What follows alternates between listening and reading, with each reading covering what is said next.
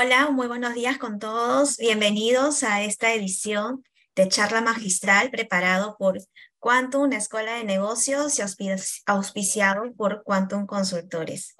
Eh, déjenme, por favor, antes de poder dar inicio a nuestro webinar el día de hoy, poder compartirles brevemente para quienes recién se conectan y nos acompañan el día de hoy, compartirles un poco de quiénes somos y eh, un poco el contexto de estos espacios. Bueno, Quantum Consultores somos una firma nacional con 18 años de experiencia en el mercado, brindando servicios de consultoría tributaria, contable, legal, y en donde se destaca bastante nuestro producto de auditoría tributaria preventiva. A la fecha, y gracias a las recomendaciones de nuestros clientes, hemos sido por tercer año consecutivo considerados dentro del ranking internacional Leaders League, calificados como una firma altamente recomendada en auditoría y contabilidad. A raíz de la pandemia y eh, con el objetivo de poder contribuir a las capacitaciones permanentes y fomentar la actualización de, todo el, de todos los contadores a nivel nacional, pues creamos una nueva línea de negocios enfocado a nuestra responsabilidad social empresarial, que es Quantum Escuela de Negocios, con la finalidad de poder llevar capacitaciones de primer nivel al alcance de todos. Dentro de esta línea de negocios tenemos nuestro producto que es el plan de suscripciones, que contienen muchos beneficios. Por el pago de una membresía anual van a poder contar con capacitaciones permanentes de forma mensual eh, de diversos tópicos, entre contable, laboral, eh, coaching, liderazgo. Además, cuentan con una asesoría personalizada, eventos gerenciales, pueden acceder a un banco de preguntas y respuestas y además a talleres especializados eh, de diversos tópicos también. Van a poder además poder participar en diversas reuniones de networking, eh, eso va a poder repotenciar su eh, backup o, lista de, contactos. Eh, también van a, reciben alertas y jurisprudencias diarias. Van a contar con un usuario que va van a poder acceder a una plataforma e-learning las 24 horas, los 7 días de la semana para poder poder revisar nuevamente las capacitaciones que se han dictado durante el transcurso de este tiempo. Además, eh, todas las capacitaciones, los talleres especializados son dirigidos y, eh, por eh, docentes de primer nivel, expositores que tienen experiencia en dictar temas de eh, tributación, contabilidad en las universidades más prestigiosas del país. También tenemos programas de especialización. Actualmente hemos podido lanzar diversos programas de especialización y nuestros suscriptores cuentan con un, una tarifa, un precio preferencial para que puedan acceder a estos programas. Eh, ya tenemos varias, entre dos o la tercera edición de algunos de los programas como tributación empresarial, fiscalidad internacional, auditoría tributaria preventiva, eh, nuestro programa de especialización en IFS, todos han tenido una buena acogida, están dirigidos por expositores de primer nivel y estamos a puertas o próximos días de poder empezar nuestro programa de especialización de auditoría financiera. Así que, eh, sin mayor preámbulos, este espacio está preparado para que ustedes puedan sentir la experiencia de ser un suscriptor nuestro. El día de hoy hemos elegido un tema de coyuntura eh, denominado cumplimiento tributario colaborativo, la nueva forma de relacionarse entre los contribuyentes y la administración tributaria. Es un proyecto súper interesante en donde existe todo un reto de que en los próximos años pueda cambiar el enfoque de la relación entre la administración y los contribuyentes. Eh, aquí el docente invitado, nuestro expositor, para poder eh, compartirnos este tema es el doctor Walker Villanueva, eh, a quien agradecemos por estar nuevamente con nosotros y constantemente colaborar con, con estos espacios de integración. Eh, voy a comentarles un poquito el CV, resumen del doctor Walker Villanueva. Él es socio colíder de impuestos y comercio internacional de la firma PPU Legal, experto en servicios de consultoría tributaria a favor de diversos clientes en operaciones de planeamiento tributario nacional e internacional, en la estructuración de esquemas de reorganización y de financiamiento de grupos empresariales y revisiones de impuestos. Ha asesorado importantes clientes durante fiscalizaciones tributarias y en el patrocinio de procedimientos tributarios a nivel administrativo y judicial habiendo ejercido la defensa de importantes empresas mineras respecto a reparos propios de dicho sector. Eh, le doy pase, doctor Villanueva, y a todos nuestros participantes, hacerles recordar o invitarlos en principio a que estén muy atentos a esta nueva novedad que nos trae eh, este tema que es muy novedoso de coyuntura que vamos a compartir con ustedes y si tienen alguna consulta o duda pueden por favor planteárnosla por el link de chat o preguntas que, van a poder encontrar en la parte inferior de su pantalla. Eh, bienvenido, doctor Walker, eh, y nuevamente muchas gracias por compartir con nosotros el día de hoy. Sí, muchas gracias. Gracias a Quantum por la, por la gentil invitación. Bueno, a, ver si, si podemos pasar por favor a la, a la primera diapositiva. Sí, este disculpe, ¿prefiere que, que, yo lo comparta o prefiere usted compartir directamente el material? Mejor, mejor yo lo comparto. ¿eh? Ya. Gracias. Mejor compartir. Gracias. Sí, mejor. Ya, ok. Buenos días, a, buenos días a todos. A ver, em, ¿de, qué estamos hablando cuando, cuando nos referimos al cumplimiento eh, al, modelo colaborativo o cumplimiento eh, cooperativo. ¿no? ¿De, qué estamos hablando? Estamos eh, hablando de una nueva aproximación em, que, se han que se ha implementado en algunos países en el mundo, ¿no es cierto? Aquí en Latinoamérica, Brasil en forma incipiente, Perú también en forma incipiente, pero al menos intentando cambiar Em, las relaciones entre, eh, entre la administración tributaria y los contribuyentes. ¿no? Hoy, hoy, como todos sabemos, eh, en tanto eh, en Perú, la, la, relación entre la administración y el contribuyente es una relación basada en la, en la desconfianza y en la conflictividad. ¿No? Es decir, y ya vamos a comentar las experiencias que, cada uno de nosotros tenemos cuando nos relacionamos con la, administración tributaria la, idea del cumplimiento eh, colaborativo es que eh, se intente cambiar eh, ese modelo conflictivo, antagónico, hacia un, hacia un modelo de confianza recíproca, de confianza justificada, fundamentada, por cierto, sobre la base de la información que pueda disponer el fisco respecto de los contribuyentes. ¿no? Es decir, el fisco pasa a confiar en el contribuyente y el, y el contribuyente pasa a confiar en el fisco. Es decir, hay que construir confianza. De otra forma, no se podría, no se va a poder implementar estos programas de cumplimiento eh, cooperativo, colaborativo. Eh, entonces es un, es un largo camino, pero me parece que eh, el solo hecho de proponerlo y, tomar interés por parte del Estado en, este, en esta materia me parece que es un, me, me parece que suma, suma para las relaciones que hoy tenemos entre SUNAT y eh, los contribuyentes. Entonces vamos, a hablar de eso precisamente.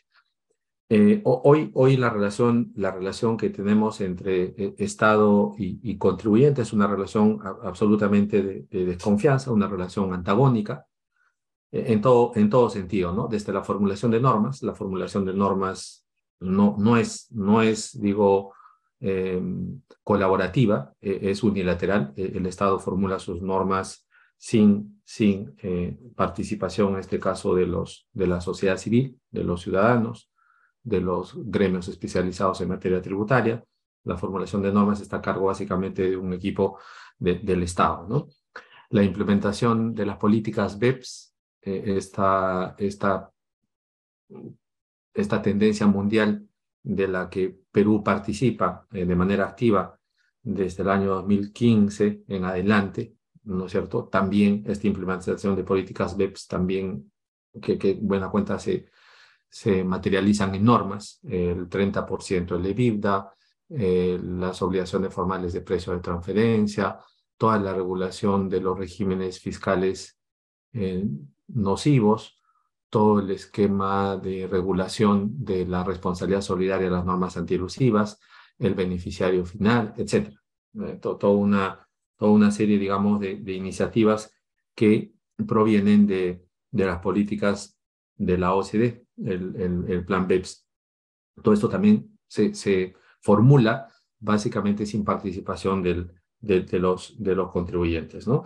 Y, y en las fiscalizaciones, todos conocemos aquí eh, los que hacemos eh, y estamos vinculados a la materia tributaria, sabemos que las relaciones entre la administración y el contribuyente es una relación este, antagónica, ¿no? Hay un enfoque conflictivo, claramente. No hay confianza, ¿no es cierto? No hay, no hay confianza. Eh, y, claro, naturalmente hay una asimetría de información. A, me refiero básicamente a que el que conoce el negocio es el contribuyente eh, la administración no conoce el negocio. Eh, y en esa lógica, eh, en, lugar, el, en lugar de que el contribuyente ah, aperture el conocimiento de su negocio y, y, haga conocer toda la información, por la desconfianza que hay entre las relaciones entre contribuyente y administración, el contribuyente aporta la información la mínima posible para, para no tener ningún tropiezo ni ninguna sorpresa en, en una fiscalización.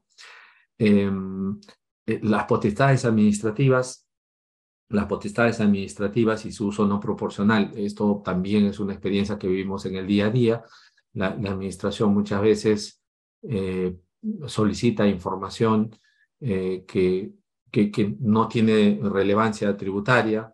Em, eh, y, y, claro, la, la, explicación y la interrelación entre contribuyente y administración no, no es transparente, ¿no? Es decir, la, la, administración solicita la mayor cantidad de información sin explicar el motivo y la finalidad y, y el, contribuyente, el contribuyente por su lado intenta dar la, la, mínima información posible porque no confía en su, en su contraparte. Eh, otra realidad de los últimos, yo diría, 10 años es que las fiscalizaciones hoy en nuestro país están orientadas a problemas de prueba. ¿no? Es decir, acreditar la realidad de las operaciones. Eh, y, el problema de prueba en materia tributaria es un problema complejo, ¿no? Eh, saben ustedes que hay una sentencia de, casación reciente de la Corte Suprema en la que el, el, el, la Corte Suprema establece que las pruebas presentadas fuera del, plazo eh, probatorio que está en la etapa de fiscalización, ¿no?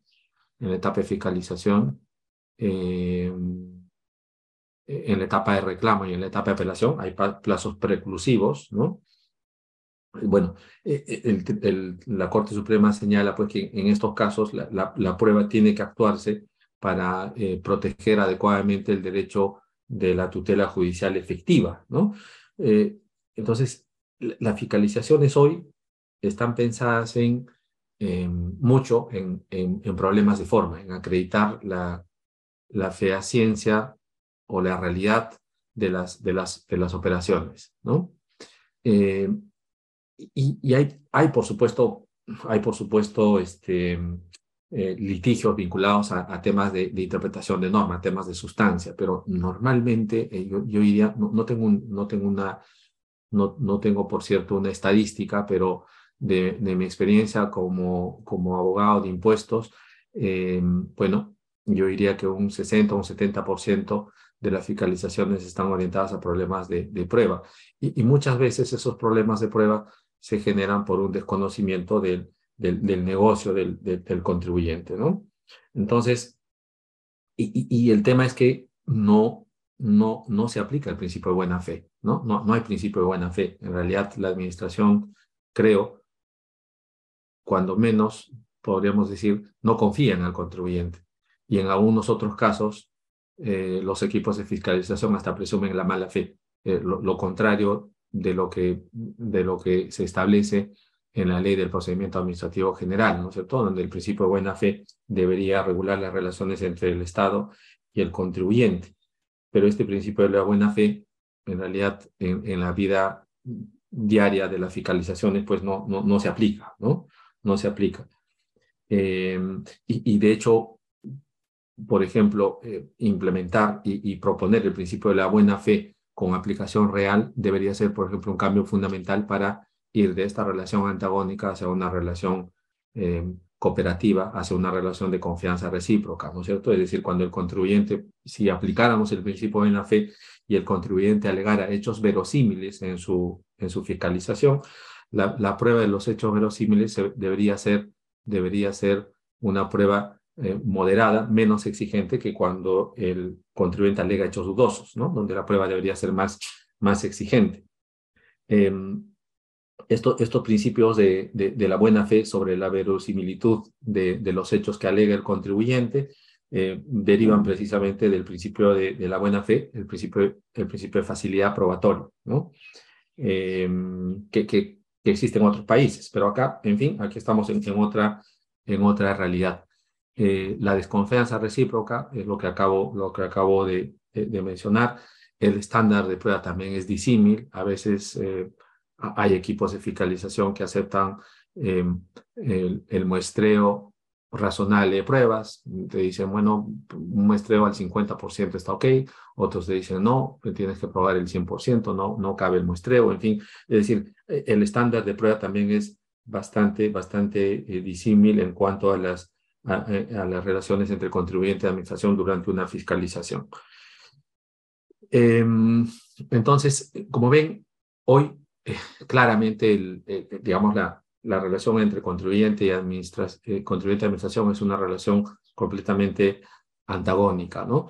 Este es un, un chart eh, de un... hay, literatura, digamos, este, no, no diría abundante, pero hay literatura importante sobre el cumplimiento eh, colaborativo, ¿no es cierto?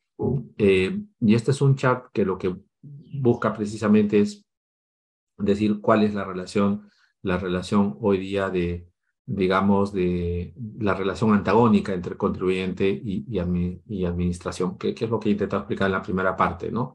Eh, no hay compromiso, ¿eh? no hay compromiso. Por el otro lado, por la administración, la regulación es bien vertical, ¿no es cierto? No, no es una relación absolutamente vertical con, con potestades administrativas que le facultan a, a, ejercerlas eh, al, al, Estado, por cierto, ¿no es cierto? Que, que nadie las cuestiona. Lo, lo, que decimos aquí básicamente es que esas potestades administrativas hay que ejercerlas con razonabilidad, con proporcionalidad. El contribuyente se resiste, la administración manda, aquí está la discrecionalidad. Hay, hay, auditorías donde esta relación antagónica, ¿no es cierto? El, el, que tiene el poder y el que intenta resistirse. Eh, y entonces, claro, lo que, lo que se busca es precisamente cambiar, cambiar esta, esta relación, esta relación hacia, un, eh, hacia una regulación, autorregulación, ¿no es cierto? Una regulación en la que el propio contribuyente esté dispuesto a compartir su información de, del negocio. Vamos a ver algunas herramientas que les voy a comentar ahorita que, que, en fin, el, Estado podría, podría implementar en nuestro país para cambiar esta relación antagónica, ¿no? Eh, y entonces, claro, de una, de una regulación, de una regulación, eh, digamos, eh, mandatoria, discrecional, ir hacia una autorregulación que, esté, que esté basada básicamente en la, en la confianza, ¿no? Y, claro, construir eso depende de muchas cosas, ¿no es cierto? Es decir, se tiene que definir cuál es el, el, el eh, perfil del contribuyente, ¿no? el business profile que está acá, business profile. Eh, la industria, y en nuestro país, por, por cierto, hay, tenemos nuestros propios problemas, ¿no? Porque todo este tema del cumplimiento cooperativo o colaborativo está pensado para los grandes contribuyentes en derecho comparado. Y, y aquí en Perú, yo diría, no necesariamente deberían los grandes contribuyentes, tenemos nuestra propia realidad, ¿no es cierto? Va, a depender mucho del perfil del contribuyente. Eh, hay eh, factores psicológicos, evidentemente. Hoy, factores psicológicos que nos afectan a todos, ¿no es cierto? Es decir, hoy día el contribuyente no confía y la administración tampoco confía en el contribuyente. Entonces hay una relación de confianza recíproca psicológica que hay que cambiar. Y, eso cuesta, porque el, cambiar la, la mentalidad al, a los equipos y a los ciudadanos contribuyentes, eh, pues toma, toma, toma muchos años, ¿no? Tiene que haber señales claras para que esta cuestión psicológica cambie, ¿no? Los factores económicos, los factores sociológicos, eh, cómo se invierte finalmente nuestro, nuestro dinero en los impuestos, ¿no? En fin, es decir, es un problema, eh, digamos, que combina factores jurídicos y factores que tienen que ver con el comportamiento humano, que es difícil cambiar, ¿no? Entonces, eh, por, eso es que esta, esta nueva propuesta eh, me parece que es bien, bien importante apoyarla, ¿no? Y, tener una, un compromiso serio de que las cosas pueden cambiar eh, para bien, para bien del Estado y para bien de los contribuyentes. este, este chart tiene que ver con la comparación en la, en la relación de hoy, ¿no? La relación de hoy, les voy a, les voy a comentar algunas reglas de cumplimiento cooperativo, ¿no es cierto? Que también les voy a comentar que hay en Perú, y a lo que, a lo que se pretendería llegar, ¿no? Es lo que, que es el cooperative compliance. Hoy la relación básica entre, entre contribuyente y administración está basada, bueno, es una relación permanente, sí, claro, por supuesto, las fiscalizaciones se desarrollan dentro del plazo de prescripción. En cuanto a la confianza, no hay ninguna confianza, Hoy no hay ninguna confianza, como hemos dicho. Eh, la información que comparte el contribuyente es la mínima, lo, mínimo que se pueda dar para no incurrir en una eh, eventual sanción. La administración, scope time, significa hacia la administración que fiscaliza hoy. La administración normalmente fiscaliza eh, dentro de los ejercicios no prescritos el que está por prescribir, ¿no es cierto? Es decir, por el cómputo del plazo de prescripción del impuesto a la renta. En realidad el plazo, el plazo de prescripción es de cinco años calendario, ¿no? El código dice cuatro, pero en la práctica es cinco. Entonces, si hoy estamos 2023, fiscalizará el 2018. Han pasado cinco años y, claro, si han pasado cinco años, probablemente el encontrar información el que el personal que manejaba la información en el 2018 esté hoy disponible en el 2023 puede, puede dificultar la fiscalización, ¿no?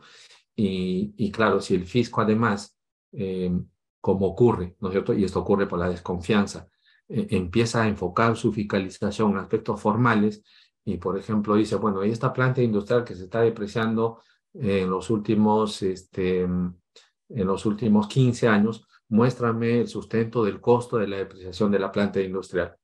Entonces, ah, en eso tenemos que escarbar hace 15 años, ¿no? Tenemos que retroceder hace 15 años. Y, aquí no vale la alegación de la buena fe, ¿no es cierto? Es decir, oye, me ha fiscalizado en los últimos 10 años y nunca me había cuestionado la depreciación de la planta. Ok. Entonces, el tema es que en la fiscalización de hoy se, fiscaliza hacia el pasado. La idea, la idea de, del cumplimiento cooperativo es que se fiscalice el presente el presente, hoy, ¿no es cierto?, con, miras a, que en el futuro existan acuerdos entre contribuyente y administración y, esos temas queden completamente definidos y haya mayor, mayor certeza, ¿no? Entonces, hoy se fiscaliza hacia el, hacia el pasado. Em, y, cuál es, cuál es el, el, objeto, ¿no? El objeto de lo que se fiscaliza. Se fiscaliza eh, las declaraciones presentadas, eh, a esto se dice return file, ¿no es cierto? O sea, las declaraciones presentadas. Se, se fiscaliza post factum, es decir, después de que las cosas han ocurrido. O sea, la fiscalización siempre es posterior. Y se fiscaliza dentro de la facultad de discrecionalidad todo, ¿no es cierto? Aquí están, aquí están todos los contribuyentes en la, relación de fiscalización de hoy. Certeza, no hay ninguna certeza, ¿no es cierto? Ahí, estamos, digamos, hoy en las fiscalizaciones de hoy no hay certeza, es, y hoy esa relación es completamente em, em, imperativa, ¿no? Imperativa. Y la eficiencia es baja en el sentido que le cuesta al contribuyente y le cuesta a la administración. el Estado impone recursos limitados y el contribuyente también, porque el contribuyente tiene que dedicarse a su negocio, ¿no? Entonces, eh, em, ¿qué relaciones nosotros tenemos hoy de cumplimiento, digamos, cooperativo, de cierto modo? ¿Mm? Eh, le voy a comentar el, el, Advanced Tax Ruling tiene que ver con las consultas, con las consultas este, obligatorias que están en el Código Tributario en el artículo 93, ¿no? Eh, las consultas gremiales. Eh, las consultas particulares que están reguladas desde el 2015, es decir, que el contribuyente, las consultas gremiales tienen la ventaja de que, ventaja digo ya, de este lado del, del contribuyente es que las consultas gremiales las hace el gremio eh, para la interpretación de una norma eh, tributaria con el propósito de tener certeza, ¿no? Eh, y las consultas particulares las hace un contribuyente a título individual. Está en el Código Tributario también, desde el 2015, ¿no? Eh, sin embargo, cuando uno evalúa la estadística de las consultas particulares, eh, se ha hecho desde el 2015 a la fecha una consulta, una, ¿no? Eh, y, no es una sorpresa, yo diría, ¿no? No es una sorpresa porque los contribuyentes tienen temor a abrir sus cartas frente al fisco, ¿no es cierto? Esto por, la desconfianza que hay entre, entre Estado y contribuyente. Eh, en cambio, las gremiales, las gremiales, esto de los Advanced Tax Ruling, ¿no es cierto? Las gremiales sí, como ahí el contribuyente no se identifica, sino que va el gremio eh, identificando un problema de interpretación de la norma, pues ese es un modelo de cumplimiento colaborativo, ¿no? Es decir, da certeza, evidentemente. Pero como se señala, este, estas consultas eh, obligatorias por parte del fisco es, es incidental, se consulta un aspecto, aspecto específico, permite incrementar la confianza, claro, sí, por supuesto. Eh, eh, bueno, acá se comparte la información que es necesaria compartir para que, para que el, fisco, eh, digamos, este, dé su opinión. se enfoca hacia el futuro, por cierto, y, y, también hacia el pasado en nuestro caso, porque las interpretaciones no tienen solo vigencia hacia el futuro, pero teniendo claro la interpretación del fisco, pues uno sabe cuáles son sus, sus, sus, cartas para tomar decisiones. ¿no? Las interpretaciones del fisco eh, son, son, no son obligatorias para el contribuyente, por cierto, pero permiten tomar, tomar decisiones. ¿no? Y, aquí básicamente se resuelve una sola, una sola transacción, ¿no es cierto? Eh, este, esto en nuestro caso no es electo, está, esto, esto está abierto a cualquier, a cualquier transacción, a cualquier contribuyente, es de carácter voluntario y permite por supuesto, incrementar la eficiencia para la toma de decisiones, ¿no? El cumplimiento cooperativo, creen ustedes acá, es completamente distinto, ¿no? Es decir, ¿qué es lo que se pretende con el cumplimiento cooperativo? Bueno, que sea una relación permanente, donde la confianza sea la máxima, es decir, el Estado confía en el contribuyente, el contribuyente confía en la administración. La información que proporciona el contribuyente no es la mínima, sino la máxima. El contribuyente tiene que abrir toda la información relativa a su negocio, para que la administración la evalúe y existan acuerdos básicos entre el contribuyente y la administración respecto al scope del negocio al que se dedica el contribuyente. Aquí cartas abiertas, cartas abiertas en la medida, por supuesto, que esa, que esa, eh, esa apertura de cartas sea una apertura fundamentada, ¿no? Es decir, que, que efectivamente el Estado tenga una visión diferente eh, en la que no ponga en el mismo saco a todos los contribuyentes. No todos los contribuyentes son defraudadores, no todos los contribuyentes hacen em, prácticas ilegales para reducir la carga tributaria, etc. ¿no? En fin, entonces eh, la información máxima se comparte. ¿Y qué es lo que se busca con el cumplimiento cooperativo? Ah, esto sí no está dirigido hacia el pasado, está dirigido al presente y al futuro, ¿no es cierto? Es decir, que hoy cuando yo abro mi información, nos ponemos de acuerdo sobre, sobre determinados hechos que al fisco le tienen que quedar claro, por ejemplo, yo diría los gastos esenciales del negocio de cada contribuyente, se abre la información, se conversa y el fisco dice, bueno, estos gastos esenciales del negocio, si usted es un grifo eh, y compra combustible, bueno, y el tamaño de su negocio es este, su inventario debería ser este, su inventario está adecuadamente probado, este hecho lo verifica el fisco y dice, de aquí en adelante ese, hecho ya no va a ser objeto de, objeto de cuestionamiento, ¿no? Lo cual le permite vivir tranquilo al contribuyente. Em, em, el scope, el scope es eh, no solamente sobre la declaración presentada, ¿no es cierto? Sobre la declaración presentada, sino es sobre los negocios que están en marcha hoy. y, y, todas las transacciones de la compañía, ¿no? Todas las transacciones de la compañía. Es decir, aquí lo que se busca es tener certeza, certeza de, de, de, la operación que tiene el negocio, del negocio en marcha hoy, ¿no es cierto? Y, y de las transacciones de la, de la, de la compañía. Aquí en el, en derecho comparado, como les decía, esto está dirigido a los grandes contribuyentes. Eh, creo que aquí en Perú se puede hacer una, una, una implementación que, que sea transversal, ¿no? dependiendo del perfil del contribuyente, que ya está regulado en un decreto legislativo que les voy a comentar más adelante. ¿no? Eh, certeza, claro, ¿qué busca el cumplimiento cooperativo? Que haya certeza, por supuesto. Hoy no hay certeza, hoy hay confianza, eh, hoy la relación es desgastante, ¿no es cierto? Em, y prueba de ello es que cada vez, cada vez los, los, este, procesos van, eh, se judicializan cada vez más, ¿no? Esa es una prueba eh, palmaria de la, de la falta de confianza que hay entre el contribuyente y administración.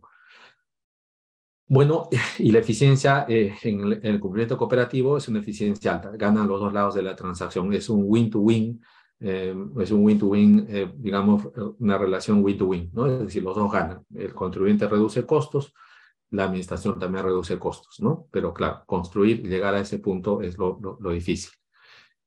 Eh, bueno, volvemos sobre esto. Entonces, ¿qué debemos hacer sobre la moral tributaria? Voy a volver un poquito más adelante.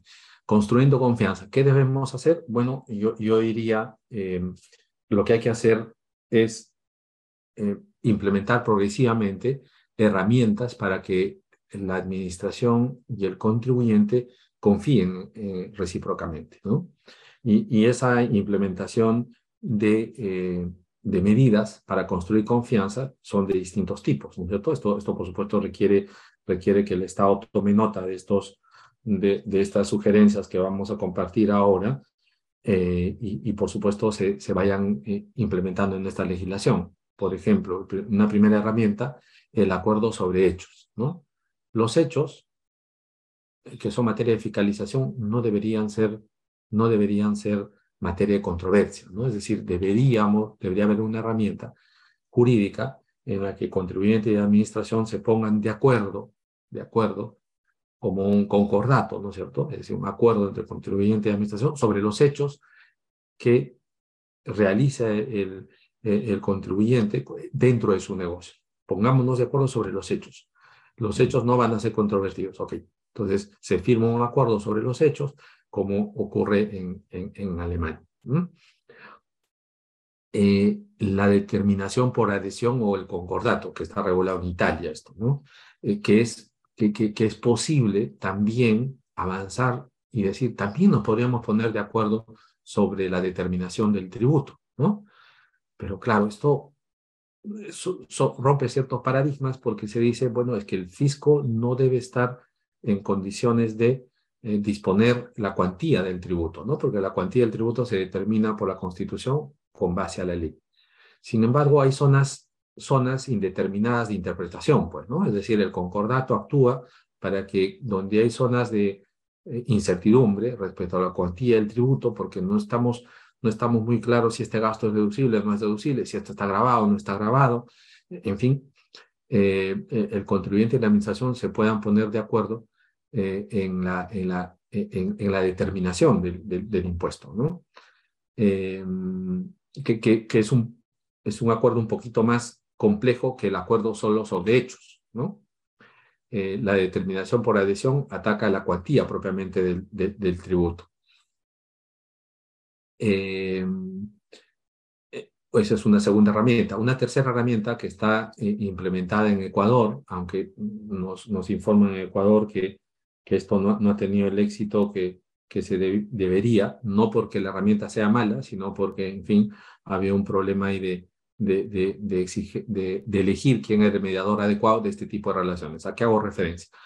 Que también se puede proponer que haya una mediación durante la fiscalización, es decir, contribuyente y administración no están de acuerdo, ¿ok?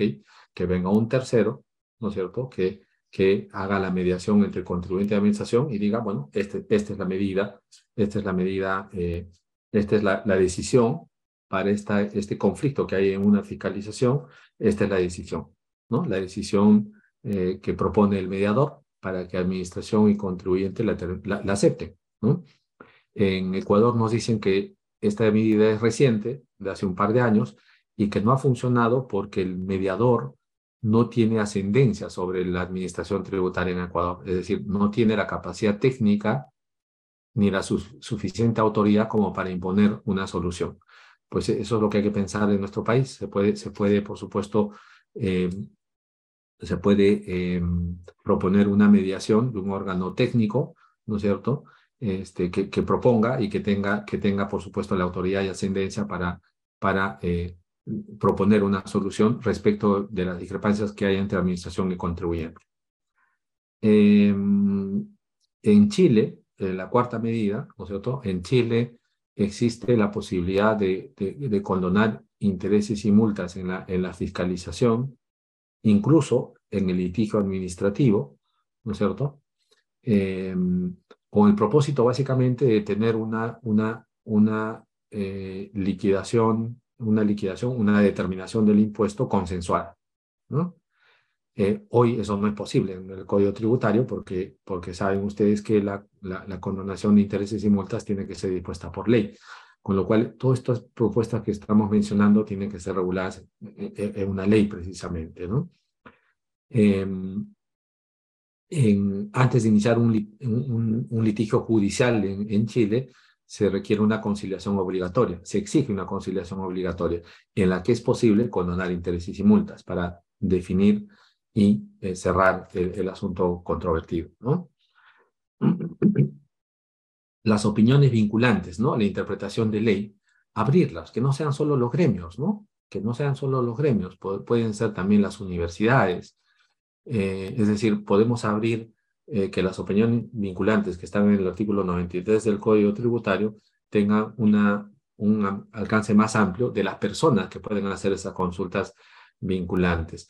Las opiniones vinculantes particulares, esa es la que les mencionaba, el, desde el año 2015 están en el código, pero ha habido una sola consulta y la razón es que esa única consulta que se ha producido en los últimos ocho años se debe a que el, el órgano encargado de resolver las consultas vinculantes particulares era el órgano de reclamos. E, y, esa no es la idea, ¿no es cierto? Es decir, porque eh, en los órganos de reclamación de la administración tributaria tienen, por supuesto, la formación de resolver conflictos. Es decir, eh, y, y, las opiniones vinculantes particulares es decir, abrirle mis cartas sobre una transacción, porque eso es lo que es una opinión vinculante particular. El contribuyente va a hacer que le dice, bueno, estoy pensando hacer este negocio, por ejemplo, un negocio, no sé, digital. Voy a abrir mm, una, una plataforma para, para cualquier tipo de negocio y quiero saber, quiero saber las consecuencias fiscales de este nuevo negocio, ¿no? E, entonces, claro, cuando uno abre sus cartas al fisco, no parece, no parece muy adecuado que el que se encarga de resolver esa situación de apertura de información por parte del contribuyente hacia el fisco sea el órgano de reclamos, o sea, un órgano formado en conflicto, ¿no? Para resolver conflictos. Tiene que ser un órgano que más bien, más bien tenga una, una visión, eh, una, una visión, eh, digamos, de, de, de, construir, en este caso, eh, confianza, certeza hacia el, hacia el contribuyente en lugar de eh, digamos, una formación, en lugar de tener una formación antagónica, ¿no? Eh, e, esto se ha cambiado recientemente, las consultas particulares ahora, según el nuevo reglamento de organización y funciones, está en el artículo reglamento de organización y funciones de SUNAT, esto, opiniones vinculantes particulares, antes lo resolvía reclamos, ahora lo resuelve la Intendencia de Estrategias Tributarias, ¿no? Está en el artículo 274 del reglamento de organización y funciones del, de, SUNAT. O sea, y, ya, el, el, Estado identifica el problema. ¿Por qué no hay consultas particulares? Porque, claro, está ante un órgano que, que no está formado en construir confianza, en construir, eh, digamos, una relación de, de colaboración con, con, con, miras a obtener certeza, ¿no? Entonces, por eso es que se ha cambiado de reclamos hacia estrategias. Eh, los APAs, ¿no? Los APAs son los Advanced Price Agreement, esto es de los acuerdos, de previo, acuerdos anticipados de precios, de transferencia. El mismo problema, ¿no? No ha habido ni un APA, eh, no, no hay ningún acuerdo eh, voluntario de precio de transferencia sobre el método que se aplica a ciertas transacciones, ¿no es cierto? Y, y, la, la, razón es que en el caso de los APAs, como en el caso de las opiniones vinculantes particulares, los APAs se tramitan ante el mismo equipo de precios de transferencia que fiscaliza eh, los temas vinculados a precios de transferencia. Eh, y, claro, el equipo de fiscalización de precios de transferencia está hoy imbuido de esta relación por supuesto, antagónica, de desconfianza, ¿no es cierto?, que, que es todo, a todo el fisco. Y, en los APAS, eh, lo que se busca nuevamente es, en este caso, abrir información eh, a la contraparte.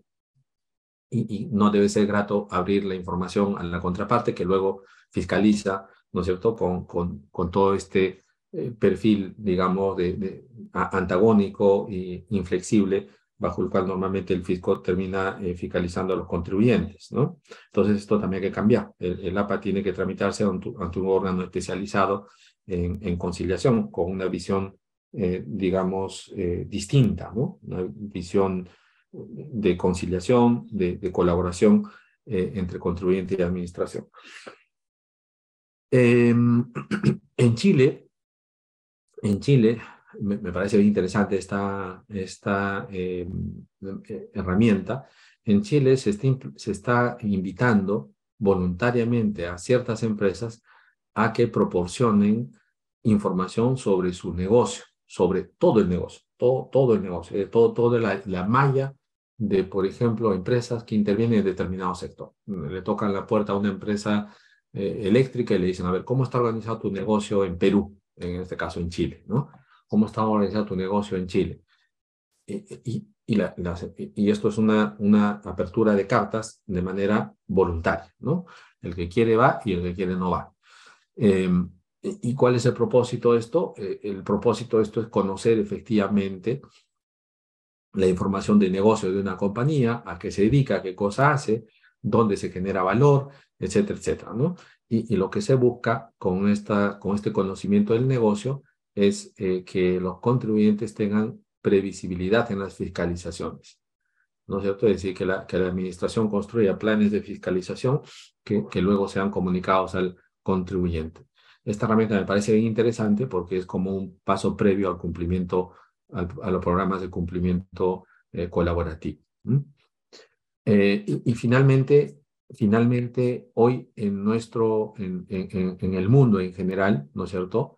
Eh, las compañías, las compañías como parte de su política de, gobierno corporativo, ¿no es cierto? Está la gestión y control de riesgos. Y en la gestión y control de riesgos, por supuesto, está la herramienta este, tributaria, el, ingrediente tributario. Eh, y bueno, los contribuyentes lo que buscan es precisamente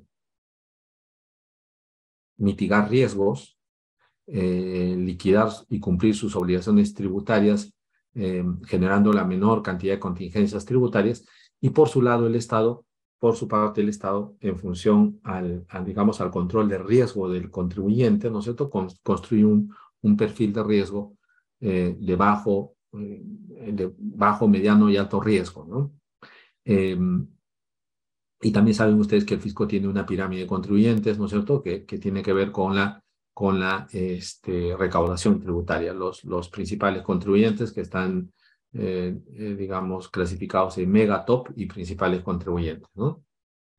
Eh, entonces, claro, ¿cuál, es la idea de todo esto? La, idea de todo esto es que si queremos este cumplimiento cooperativo, este chart que les he explicado hace unos minutitos, hay que dar pasos, pasos, ¿no es cierto? Pasos adecuados para, para lograr efectivamente que las relaciones entre fisco y contribuyente vayan cambiando con el, con el correr de los años. Y hay que implementar todas estas medidas, me parece. ¿no? Eso es lo que, lo que hay que hacer. Pues no se puede pasar de la noche a la mañana de una relación antagónica a una relación de confianza eh, recíproca. ¿no? Eso no, no, no se puede. Eh, y para esto también hay, hay relaciones, relaciones psicológicas y sociológicas que hay que cambiar. ¿no? es decir, em, eh, hoy, hoy, por cierto, por cierto eh, estas percepciones las he, recogido de, de, gerentes de, impuestos de compañías, yo diría, multilatinas, ¿no es cierto?, que operan en varios países en Latinoamérica, de gerentes tributarios que operan y tienen relaciones con el fisco peruano, o sea, completamente locales, y más o menos las percepciones son las mismas, ¿no? Que, quiero compartirlas con ustedes. Eh, el fisco hace 10 años era, era, era más flexible. Era más flexible y estaba dispuesto a escuchar al contribuyente, ¿no? Ah, para conocer el negocio. Y, se podía acceder al equipo de fiscalización, eh, se podía acceder al, al auditor, al supervisor, al gerente, e incluso al, al gerente del equipo, incluso al intendente, ¿no? Em, eh, y hoy, hoy es más difícil. Hoy día el fisco es más inflexible, em, e, e, es imperativo, ¿no es cierto? Eh, y, es más difícil el diálogo. Hace 10 años era así, ahora no es así, ¿no? Ahora es una relación mucho más, mucho más cerrada. En Ecuador, me decían, en Ecuador el fisco de hoy es lo que SUNAT era hace 10 años. Está abierto al diálogo y a entender el negocio.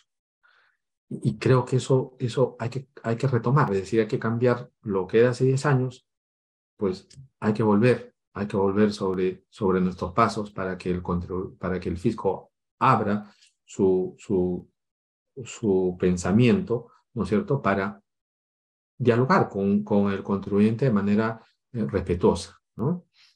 Em, el fisco de hoy es cerrado, ¿no es cierto? Es cerrado, eh, hay una especie de oscurantismo, es decir, no, no, no, no explican por qué piden la cantidad de información que piden, se presume en muchos casos la mala fe o cuando menos se desconfía, ¿no? Se desconfía, se desconfía el contribuyente. Piensa mal y acertarás, dice la frase popular, ¿no? Y, creo que eso eh, define las relaciones hoy que tenemos entre fisco y, y contribuyente. Em, el sectorista. El sectorista que se eliminó hace años era una persona con la que se podía interactuar, que colaboraba y ayudaba a los contribuyentes. ahora no hay sectorista y entonces ahora cuando uno quiere enterarse de, cualquier situación eh, vinculada al cumplimiento, eh, vinculada al, en fin, al control de pagos, o lo que fuese, cualquier, cualquier asunto vinculado entre contribuyente y administración, el sectorista antes lo resolvía, ahora, ahora no, hay, no hay nadie, no, no, digamos, es difícil difícil obtener a veces respuesta de las cosas que el contribuyente requiere en sus relaciones con la administración. El sectorista debería ser una figura que hay que retomar, ¿no? Eh, y, bueno, eh, eh, digamos, toda esta relación inflexible debería conducirnos a cambiarla precisamente. Por eso yo creo que es bueno, bueno, bueno que el Estado, la, la SUNAT, esté pensando en implementar estos, problemas, estos programas de cumplimiento eh, colaborativo, ¿no es cierto? Para cambiar, para cambiar esto que hoy eh, nos, nos, parece que genera eh, costos innecesarios por el lado contribuyente y costos innecesarios por el lado de la administración, ¿no? Y, y, esta frasecita es soft, software before hardware, o sea, en otras palabras, trata bien, en lugar de ser inflexible, eh, y desconfiar del contribuyente, bueno, hay que, tiene que haber una relación cordial. Y carrots before sticks es, bueno, las zanahorias antes que los palos, ¿no? Es decir, en lugar de tratar mal a tu, a tu contraparte, bueno, tiene que haber una relación cordial y, y, de confianza. Em, y, eso es lo que busca el cumplimiento cooperativo, ¿no? Hay que adecuarlas, por supuesto, a nuestra realidad. El cumplimiento cooperativo es un, no solo un cambio legal, jurídico, que hay que hay, muchas herramientas que les he comentado para implementar en nuestro código tributario. Es un cambio de cultura, un cambio psicológico, de comportamiento, que es lo más difícil de cambiar, por cierto, ¿no cierto?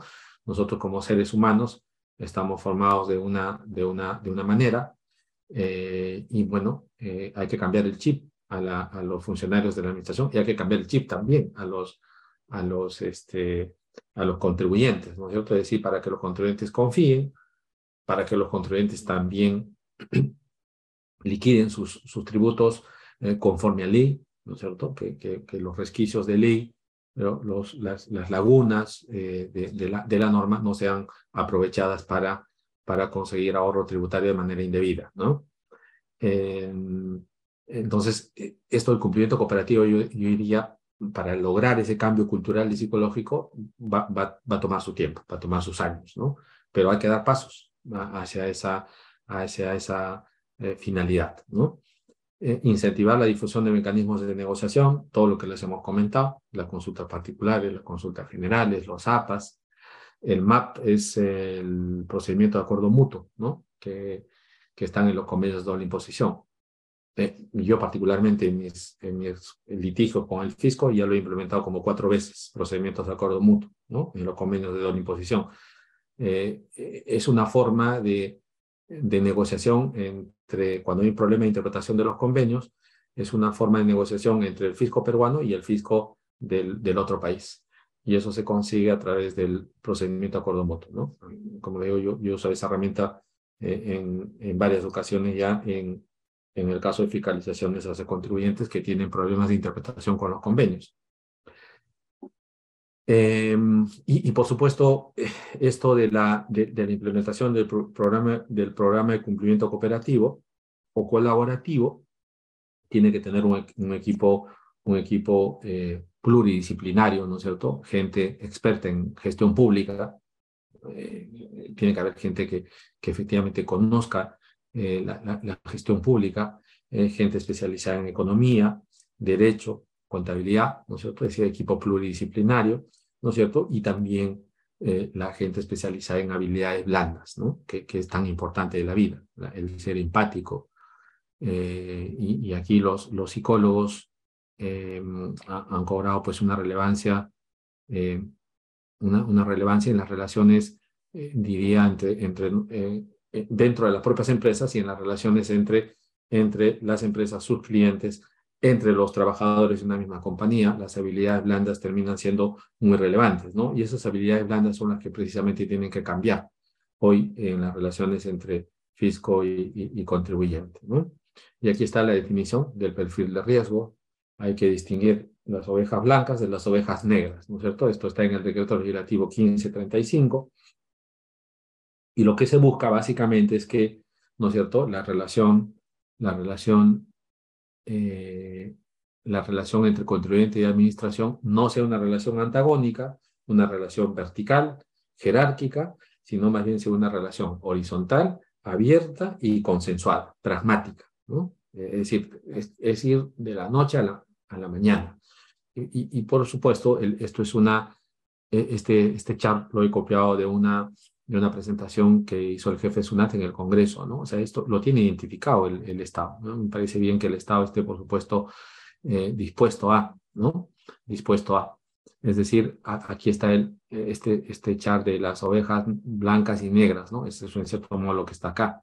Eh, está identificado el contribuyente que ha decidido no cumplir, el que no desea cumplir, el que, el que trata, pero que no es exitoso, porque la legislación tributaria es eh, es este, difícil, ¿no? Eh, confusa. Em, el que está dispuesto a hacer lo correcto, 31%. Acá dice, el que está dispuesto a hacer lo correcto, que es una postura, el que quiere hacer bien las cosas, hay que facilitarle el cumplimiento. El que trata de hacerlo, pero no es exitoso porque la legislación tributaria es confusa, obstrusa, hay que ayudarlos a cumplir, ¿no? Y claro, para este, para este pequeño porcentaje que está en la en esta parte de arriba, pues, por supuesto, a esos, no se les va a aplicar el, programa de cumplimiento em, colaborativo. Entonces, en fin, yo creo que más o menos los objetivos están, este, definidos. Em, este es el segmento de contribuyentes, también tomada de, de esta presentación que hizo el jefe de SUNAT en el Congreso, ¿no es cierto? Y acá yo creo que la mirada, la mirada por segmento de contribuyentes tiene que ser transversal, ¿no es cierto? Los mega contribuyentes son 50 empresas, los top contribuyentes 230, ¿no es cierto? Y los grandes contribuyentes eh, 2.300, ¿no? Eh, eh, a ver, y los principales contribuyentes aquí están, los principales contribuyentes eh, son 6.000 los principales contribuyentes a secas, ¿no? Entonces, claro, pero al, margen, digamos, del número, aquí lo que importa es el perfil, ¿no? Porque puedan haber de acá los pequeños hasta los grandes que tengan este perfil que he mencionado acá, ¿no es cierto? El que esté dispuesto a hacer lo correcto, el que trata de hacerlo bien, pero que no lo logra hacer. Bueno, esos son los objetivos, los contribuyentes objetivos a los que debería aplicarse este programa de cumplimiento eh, colaborativo. ¿Y, ¿Y, cuál es la idea, no es cierto? La idea de las conclusiones para, para terminar eh, eh, mi, presentación. Bueno, el, pasado es que la, el pasado es que la relación, la, mejor dicho, el, el, la relación de hoy, mejor dicho, es una relación jerárquica, eh, burocrática, ¿no es cierto? Este, y, y, absolutamente, y absolutamente este, vertical, ¿no? Aquí está, jerárquica, burocrática, top-down significa de arriba hacia abajo, ¿no? Es una relación de arriba hacia abajo eh, y, uno, y uno tiene que ser experto en, en, materia tributaria para, para, digamos, manejar bien los problemas eh, tributarios. El, eh, ¿Y qué es lo que se busca? ¿no? Lo que se busca es que más bien la relación no sea jerárquica, sino que sea, sea una relación abierta, participativa y que sea de abajo hacia arriba, que el contribuyente esté dispuesto a compartir la información eh, con, con, el, con el fisco, ¿no es cierto? Y que esté orientada hacia el consenso, ¿no? Que, que no se haga reparos fuera del contexto del negocio de una compañía, que sea flexible eh, y finalmente pragmática, ¿no? Em, y, y, claro, ¿qué es lo que se busca? El contribuyente, esto tiene que ver con la moral, que dije que lo voy a dejar para el último. El, el contribuyente eh, busca, ¿no es cierto? Busca cumplir con con eh, el adecuado con el tributo, es decir, busca cumplir adecuadamente sus obligaciones tributarias por un riesgo reputacional también, ¿no? un riesgo reputacional. Y, y, lo que se busca en este caso es cumplir, tener un, un sentido eh, no solo de cumplimiento adecuado de la ley, sino también un sentido moral de responsabilidad hacia, hacia, hacia el Estado, ¿no es cierto? De responsabilidad este, eh, de, responsabilidad, este, yo diría, no, no, solo legal, sino también de, de, de carácter reputacional. Eh, y, y, finalmente lo, lo, que buscan en este caso las empresas es tener certeza, ¿no? Certeza respecto a, a su actuación como, como este, contribuyentes, dedicarse a su negocio, dedicarse a su negocio y decir, bueno, yo hago bien las cosas, intento hacerlas bien y cuando me equivoco, bueno, lo reconozco, rectifico y cerramos el asunto, ¿no? Eh, entonces, e, e, es básicamente eso lo que, busca el cumplimiento, el cumplimiento eh, colaborativo. Y como, les digo, me parece que es una, eh, eh, herramienta que deberíamos, deberíamos apoyar, ¿no? Deberíamos apoyar. no hay que ser escépticos, ¿no es cierto? No hay que ser escépticos, hay que apoyar, hay que empujar el carro porque me parece que es de mutuo beneficio para el contribuyente y para la administración. Este es un programa de cumplimiento eh, colaborativo eh, de Australia, ¿no? O sea, llegar a esto es difícil, pero, pero claro, para llegar a, para llegar a esto, eh, pues hay que, hay que mm, poner, hay, hay, que poner los cimientos de la construcción de ese edificio, que, que es lo que pretendemos lograr, ¿no? Este, esta, este programa de cumplimiento colaborativo de Australia, ¿no es cierto?, termina en un, dice acá, en un, en un acuerdo de Income Tax and Annual Compliance Arrangement, que es, bueno, un cumplimiento, un cumplimiento, un arreglo de cumplimiento anual referido al impuesto a la renta, ¿no? Es decir, eh, nos ponemos de acuerdo eh, respecto de aspectos que el contribuyente y la administración están de acuerdo, en, en, que la determinación del tributo respecto a esos aspectos es esta, ¿no? Eh, eh, y eso está en un acuerdo entre contribuyente y administración. Por lo tanto, esto no va a ser objeto de fiscalización, va a tener certeza, ¿no? Certeza para el, para, para el contribuyente, ¿no? Y esto se inicia con un proceso largo, como ustedes ven, ¿no? Esto, eh, se, según lo que el chart que está acá, esto toma aproximadamente un año y medio, ¿no? Por lo, por lo que por lo que está acá en el chat, ¿no? Dice acá, esto se, inicia con un memorando de entendimiento. Eh, aquí hay una carta del contribuyente eh, eh, que, debería comprender el acuerdo anual referido al impuesto a la renta. está, aquí están los tiempos de, digamos, de análisis y discusión. eh, y aquí se termina la firma de un eh, sign, sign off letter, ¿no? De, de, una, de, un, de una acción inicial. Y luego de eso se abren, se abren, digamos, los, eh, una vez que hay este, este acuerdo de entendimiento, se abre el, el periodo de, de, revisión, ¿no es cierto?, de revisión. Entonces hay, hay toda una, toda una, una un procedimiento para llegar a este acuerdo de cumplimiento cooperativo. Nosotros, nosotros todavía estamos en, en pañales y lo que tenemos que hacer básicamente es, este, en fin, apoyar la iniciativa que me parece positiva, ¿no? Y eso es, eso es lo que tenía por compartir con, con ustedes. Muchas gracias a, a nuestros amigos de Quantum por esta gentil invitación. Gracias. Muchas gracias a usted, doctor Walker. Eh, hay algunas consultas por el chat. No sé si eh, se los puedo comentar para poder responder. Sí, sí, claro. Sí, una de Liliana Bendezú dice, si la relación es más imperativa del fisco, los contribuyentes serán multados con más recurrencia, habrá más resultados de recaudación y en estos últimos 10 años han sido sancionados, han sido las sanciones tributarias son más punitivas. Entonces, este, quería tener un, algunos comentarios por parte de usted sobre lo que nos consulta.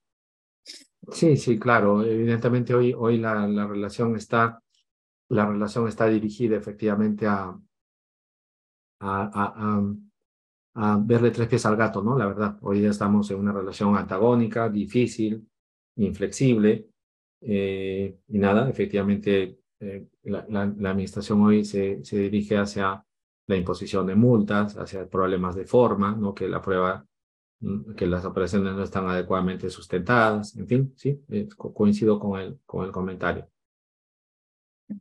Ok.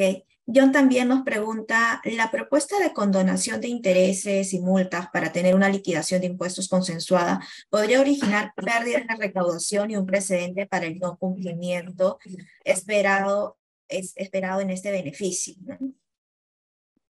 Perdón, perdón, si me repite la... Perdón, perdón, sí, repíteme sí. la pregunta. Sí, dice la propuesta de condonación de intereses y multas para tener una liquidación de impuestos consensuada podría motivar la pérdida en la recaudación y un precedente para no cumplir con este proyecto eh, esperado en este, este beneficio, ¿no? ¿Qué opinión podrías tener al respecto? Eh, sí, sí, sí, sí, claro. A ver, eh, esta propuesta tiene que ver, por supuesto, con, con, con la eh, idea de que, eh, a ver, con, con, la idea básicamente de que cuando, cuando ocurre una, un, una posible controversia tributaria, recuerden ustedes que en reclamo son nueve meses, y en, y en apelación son 12 meses, ¿no? Hasta esa etapa de litigio el fisco no cobra nada. Eh, y si bien hoy está resuelto el problema de los intereses moratorios, porque el código dice, bueno, el interés moratorio solo corre por los nueve meses en primera instancia y por los 12 en segunda, y luego se ajusta por inflación, eh, en promedio los litigios hoy están durando cuatro años, ¿no? Entonces, en lugar de esperar cuatro años, si uno le saca el costo de oportunidad al dinero, este, yo creo que eso no le hace perder recaudación al fisco. Si el contribuyente y el fisco se ponen de acuerdo y cierran un asunto, en lugar de litigarle esperar cuatro años, ¿no es cierto? Eh, ponen, ponen fin al, al, asunto a través de esta herramienta de la condonación parcial de intereses. No estoy diciendo que se condone al 100%, hay que pensarla. Por supuesto, la, se, se puede condonar las multas e intereses a un, no sé, a un 30, 40%, porque lo, lo, que, lo que se suspende también es importante que tengan presente esto, ¿no? Lo que, lo, digamos, la suspensión de intereses moratorios solo es en la etapa de litigio, porque si hoy, 2023, yo fiscalizo el 18 y me encuentran un pecadillo en el 2018, un tributo omitido, eh, los intereses moratorios computan desde el vencimiento de la declaración anual del 18, ¿no? Desde abril, digamos, del 2019, 19, 20, 21, 22, tienes cuatro años de intereses, ¿no? O sea que, que no es menor. Entonces, eh, la posibilidad de tener, de tener eh, esta herramienta permite, permite tener certeza este, y, y cerrar asuntos litigiosos que no convienen a nadie. Claro. Ok. Otra consulta que nos hace Jacqueline Miranda es cómo relacionaría la acción 14 de BEPS con el cooperativo fiscal.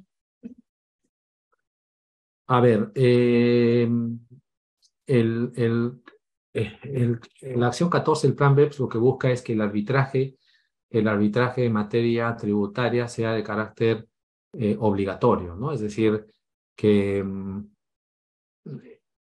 hoy día, eh, digamos, dentro del plan BEPS, para, para, para, para que todos estén en el mapa, pero brevemente nomás, en el plan BEPS, em, los procedimientos de acuerdo mutuo, estos a los que he hecho referencia, que están en el artículo 26 de los convenios de doble imposición, los procedimientos de acuerdo mutuo, eh, cuando, cuando eh, hay de por medio una, una discrepancia de interpretación sobre el alcance del convenio, eh, un estándar mínimo del plan BEPS es que los fiscos de los dos estados se pongan de acuerdo. ¿no? hay una, hay una implementación mandatoria de eh, los procedimientos de acuerdos amistosos o procedimientos de acuerdo mutuo. Eh, el arbitraje no está como un estándar mínimo, ¿no? Esto está en la acción 14. El arbitraje lo que, lo que busca es eh, resolver las controversias tributarias por órganos especializados en, en, materia, en materia tributaria, ¿no? Y eso también, en el caso de Perú, tiene que modificarse la ley de arbitraje porque en Perú la materia tributaria no puede ser materia de arbitraje porque la materia tributaria, como saben ustedes, es eh, indisponible, ¿no? Y en, en, la ley de arbitraje está excluido eh, el arbitraje en materia tributaria. Pero yo diría que, que, no está relacionado porque una cosa es cómo resuelves de manera eficiente los, los procesos, eh, implementando en este caso el arbitraje, y otra cosa es las relaciones permanentes de, de, entre contribuyente y administración. O sea, uno resuelve el litigio y aquí lo que busca el cumplimiento cooperativo es evitar el litigio. ¿no? Lo que buscamos con el cumplimiento cooperativo es no tener litigio. Y si hay litigio, bueno, ahí está el arbitraje, ¿no? Pero me parece que son dos, dos medidas que no, no guardan relación. Ah, ok, perfecto. Después hay una pregunta bastante interesante. Dice este Paul Bravo, em, el tema es interesante, sin embargo, tengo entendido que en Perú los PRICOS son más de mil contribuyentes, relativamente pocos. Y podría pensarse que el tema sería más aplicable para ellos. ¿Se tiene una idea del cual podría ser el alcance, sobre todo para contribuyentes medianos y pequeños, que bueno, entiendo que es el mayor porcentaje de contribuyentes que tenemos en el Perú? Un segundito. A ver, no, no son mil, ¿ah? por si acaso, son acá, si ustedes suman, seis mil más dos mil, los principales contribuyentes, ¿ah? los de arriba. Acá hay ocho mil trescientos, ya son más o menos nueve mil. 9.000 eh, principales contribuyentes, ¿no? Eh, yo, creo que acá el scope, el, Estado lo está pensando, o sea, en derecho comparado, esto, está pensado por los grandes contribuyentes, o sea, que serían estos, en este ejemplo, los 9.000 que están acá en este chat, ¿no? Los 9.000. Yo lo que he dicho aquí en la, en la charla es que como esto es un tema propiamente peruano, hay que, yo creo que tendría que ser transversal. O sea, hacia abajo dependiendo del perfil de riesgo de los contribuyentes. Eso es la, confianza, la confianza fundamental. Yo confío no por el tamaño de tu compañía, sino confío porque aunque, aunque eres pequeño, eres una persona, un empresario que busca hacer bien las cosas, ¿no? Y eso no depende de tu tamaño, sino depende de una actitud de tus relaciones con el, con el Estado. Ok. Eh, luego nos preguntan, ¿la aplicación del principio de predictibilidad o de confianza legítima regulado en la Ley de Procedimientos Administrativos General, pero que no ha tenido mucho desarrollo jurisprudencial, sería relevante para, el impulso del cumplimiento colaborativo? Sí, sí, claro. El, principio este de confianza legítima deriva de la buena fe. Y, lo primero que hay que hacer en las relaciones hoy de, de construir confianza es a pesar de que la buena fe está en, la ley de procedimiento administrativo general, creo que hay que recogerlo en el código tributario y, e imponerlo. ¿no? Eh, uno de los aspectos mm, del principio de buena fe es la confianza legítima. Y yo creo que efectivamente estos son em, herramientas iniciales eh, los primeros ladrillos que hay que ir poniendo para construir una relación de confianza recíproca, ¿no? Es decir, hay que poner la buena fe, sí, hay que poner la buena fe y hay que ponerlo en nuestro código tributario, el principio de confianza legítima hay que ponerlo en el código tributario para, para que cambiemos el, para que cambiemos el comportamiento psicológico, ¿no es cierto?, de tanto el contribuyente como de la administración, de, los dos lados. Ok. Y por último, hay, una hay algunas reflexiones que de repente, o sea, lo que quisieran es saber su opinión sobre estos puntos relacionados al tema de la exposición. Eh, Alman, Almansor, bueno, en principio felicita por la exposición y algunas reflexiones que tiene es por qué no se avanza a un sistema tributario nacional y seguimos en un sistema recaudación. Eh, B, el enfoque del eh, entiendo que se refiere al código tributario, CT, empieza sosteniendo el, el, el contribuyente es deudor tributario. Y C, la tutela procesal efectiva administrativa no se ha visto afectada por el principio de autotutela de la administración tributaria, lo que conlleva una afectación al principio de autoincriminación del contribuyente. ¿Cómo limitar los excesos de la carga de prueba en las fiscalizaciones? y al PSC eh, puede extenderse a las administraciones fiscales municipales. Eh, ¿Tendrías algún comentario al respecto sobre estas reflexiones que, que hace Almanzor? Sí, sí, yo, yo, yo básicamente que sí, yo, yo creo que la, el, el, tema de, de, de, fondo es que hay, por supuesto, una cierta frustración en las relaciones que hay, digo, de, de, la persona que está haciendo la, la reflexión y esa, sienta, esa misma frustración la siento yo como, como profesor de Derecho Tributario y también como abogado especializado en impuestos. Eh, que, que, que digamos, la, las relaciones entre contribuyente y, administración no, no, son de las, de las más óptimas hoy. Eh, hay una relación de, de, desconfianza, ¿no es cierto? Eh, hay, hay una fiscalización orientada hacia problemas de forma, no problemas de fondo. La carga de la prueba, está comentando todo lo que he comentado yo básicamente, es decir, que, que la administración pide a veces eh, con, con, con exceso de confianza o con afán recaudatorio, eh, la, la, realidad de una planta industrial que viene operando hace 15 años, ¿no? que es una cosa que me ha pasado hace poco en una fiscalización.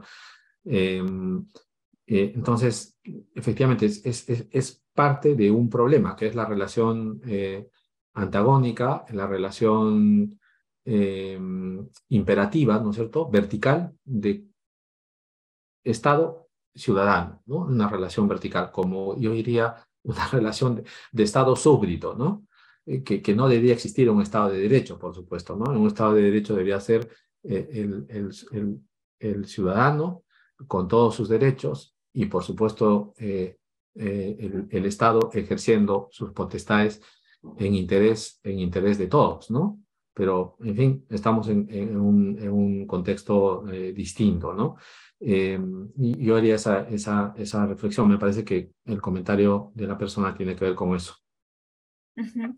Muchas gracias, doctor Walker. La verdad uh -huh. que es un tema, como usted dice, eh, no creo que sea muy fácil o en, en, el corto plazo poder cambiar la percepción que tenemos como con, con lo que tienen muchos contribuyentes ante SUNAT ni de la administración ante el contribuyente, porque fueron bastantes años, sobre todo este, ese enfoque ah, defensivo que cada una de las partes tiene hacia la otra, ¿no? Esperemos uh -huh. que podamos este, tener sus frutos aquí algunos años, como ha pasado en otros países de, de, de otro continente.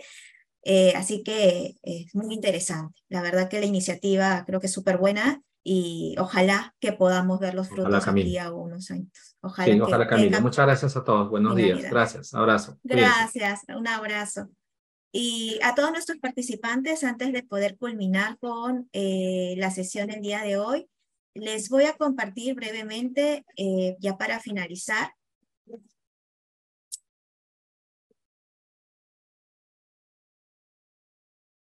Para finalizar, les queremos compartir que por el mes del contador hemos, este, nuestro equipo de administración ha lanzado una promoción para que puedan eh, acceder a un plan premium de suscripción, en donde, como les había adelantado al inicio de la sesión, van a poder contar con se, con capacitaciones permanentes y con talleres de especialización.